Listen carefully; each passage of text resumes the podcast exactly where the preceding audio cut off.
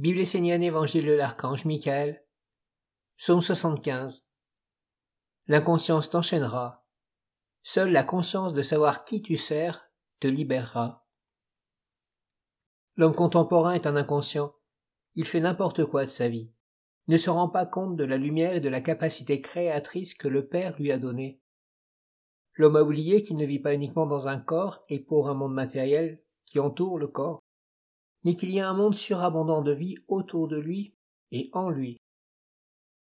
Dans ce monde, il peut être un créateur dans la lumière, un avec le Père. Mais l'homme ne voit plus ce monde, et c'est sa chute.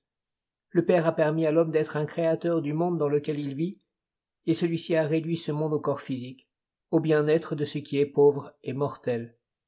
L'homme est ignorant du pouvoir qui vit en lui. Si cela est mieux d'un certain point de vue, c'est aussi un malheur, tout ce qui vit aujourd'hui dans le monde de l'homme a été amené par l'homme, mais c'est une bêtise, et non une sagesse. L'homme conscient, respectueux des commandements de son père et de sa mère, et devenant actif dans la vie, voit s'accomplir ce qu'il souhaite.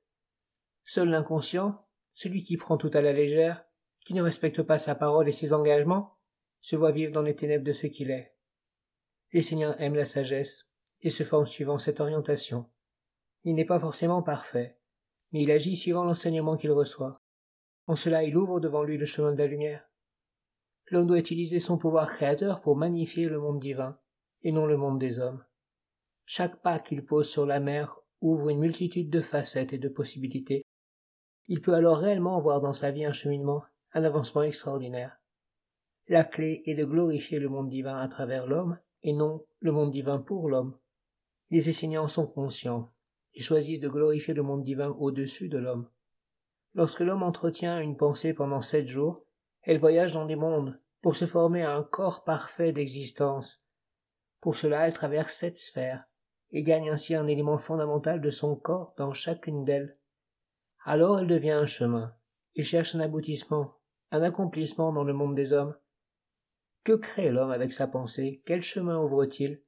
Pourquoi l'homme s'associe-t-il avec des intelligences sombres qui créent un monde éteint?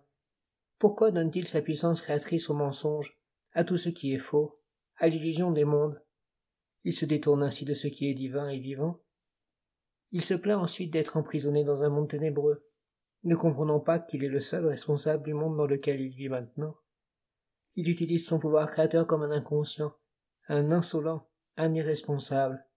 Et si un sage, un maître de la tradition de la lumière vient, s'approche pour l'aider ou le bénir, il ne le reconnaît pas, refuse de l'écouter, et prend refuge auprès d'êtres faux. Ne pense pas si tu n'es pas capable de penser. Ne ressens pas si tu n'es pas capable d'éprouver la grande harmonie des mondes. Sache que tout ce qui sort de toi est vivant et va vers des mondes réels et agissants, autour de toi et en toi. Abstiens-toi de ce qui est sombre et inconscient, et questionne-toi sur les mondes que tu contribues à enfanter. Éveille-toi, car toi seul peux le faire, et entre dans la nation essénienne. Là tu apprendras à penser, sentir et agir dans ta liberté originelle. Dans l'inconscience il n'y a aucune liberté, seulement la bêtise. Il est évident que si les hommes avaient une pensée sage, un monde différent apparaîtrait devant eux et autour d'eux.